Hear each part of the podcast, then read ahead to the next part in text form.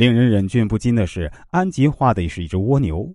原来啊，他不仅是在委婉的向妈妈表达你太慢了，同时也知道妈妈迟到是情有可原，所以给了妈妈一个台阶下，让人暖心不已。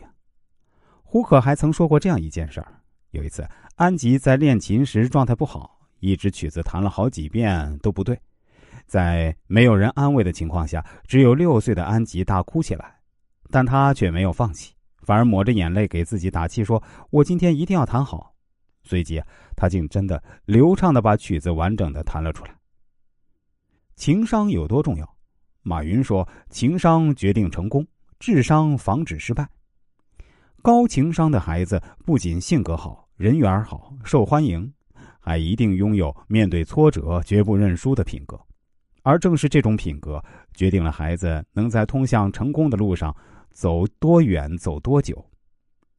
最强大脑曾有一期是中国的李云龙和意大利籍的安德烈之间的对决。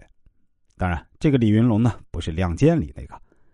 然而，同为十二岁，但在赛场上，两位天才少年呢，却表现出了天壤之别。比赛中，李云龙以为自己犯了失误，便当场大哭，瘫倒在座位上。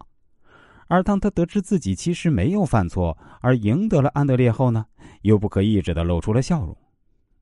反观安德烈，自始至终都没有表现出特别的情绪变化，反而当李云龙以为自己必输无疑，哭得最凶时呢，他也流下了眼泪。李云龙夺冠后，安德烈走过去拥抱了他，刚刚就很担心李云龙，因为他哭得很难过。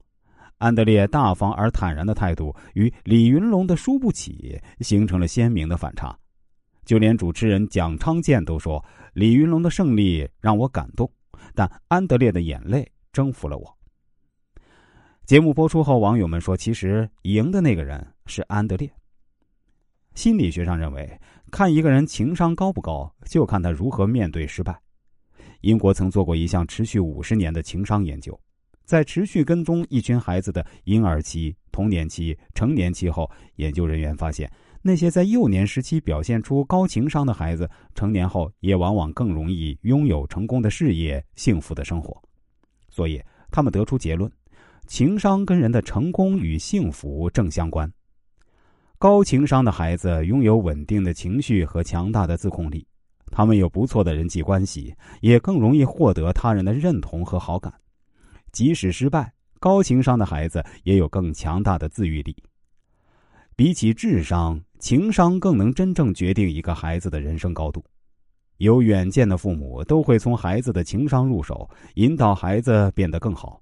因为归根到底，培养并提高孩子的情商，就是教给孩子独立生存智慧的过程。